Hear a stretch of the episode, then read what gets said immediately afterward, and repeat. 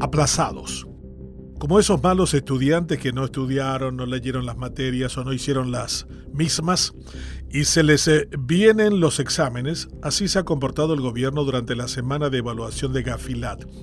La institución que evalúa el comportamiento gubernamental ante el lavado de activos y cómo actúan las normas y las instituciones que deben eh, perseguirlo.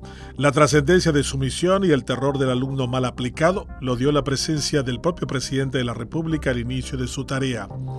La semana no pudo haber sido peor. A poco de iniciada la labor, la entrometida Secretaría de Justicia de los Estados Unidos expuso los operativos de tres ciudadanos que hacían lo que querían en el país. Tenían a los policías de la frontera como sirvientes y a fiscales jueces encargados de tributación y a aduaneros comiendo de sus manos. No podía haber sido más impertinente la acción que el propio secretario de Estado Blinken tuvo tiempo en medio de la tormentosa salida de tropas de Afganistán de resaltar la trascendencia de los tres pillos locales. Los nuestros fingieron darle trascendencia, detuvieron a Kassem mientras sus dos compañeros de travesía explicaban cómo habían podido evadir los montos millonarios en dólares de los que se los acusa. El daño ya estaba hecho. Los examinadores de Gafilat la tenían muy clara. Este país es una gran lavandería a cielo abierto sin controles, normas ni instituciones que funcionen. El mal alumno generalmente pide la ayuda de todos los santos. Va en peregrinación a Caacupé, a la Crucecita o algún templo local por alguna ayuda extraordinaria. Generalmente eso no alcanza para pasar el examen, pero hace parte de nuestro Tecó Paraguay.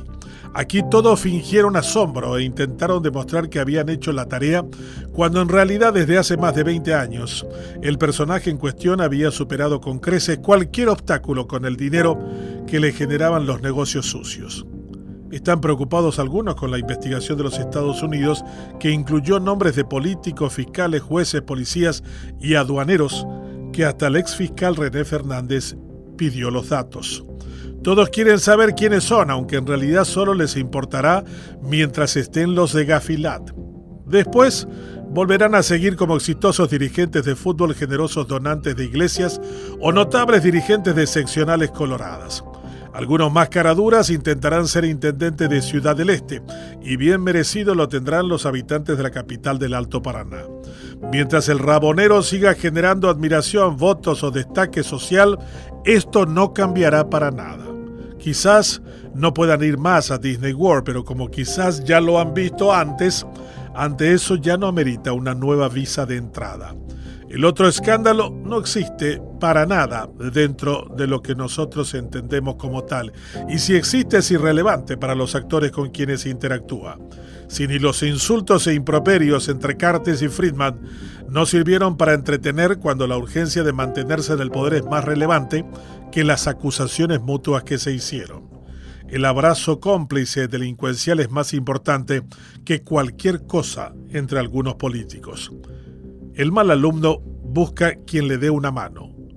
Echa mano al folclórico copiatín, a la trampa, a la suerte o a la oración para celebrar el dos Salvador, con lo cual podrá acceder a puestos claves sin grandes problemas, incluso llegando a la presidencia de la Corte. Los niveles de exigencia locales son pobres y las retribuciones altas. Hay que crear, eso sí, con la ayuda de la ONU, la Comisión Internacional contra la Impunidad Paraguay, para que al menos los que temblaron en la semana del examen de Gafilat huyan o caigan preso. De lo contrario, el abrazo republicano seguirá siendo el símbolo de la corrupción y de la impunidad entre nosotros, apenas vayan los examinadores foráneos hasta los santos están hartos de nuestras peticiones alevosas y corruptas.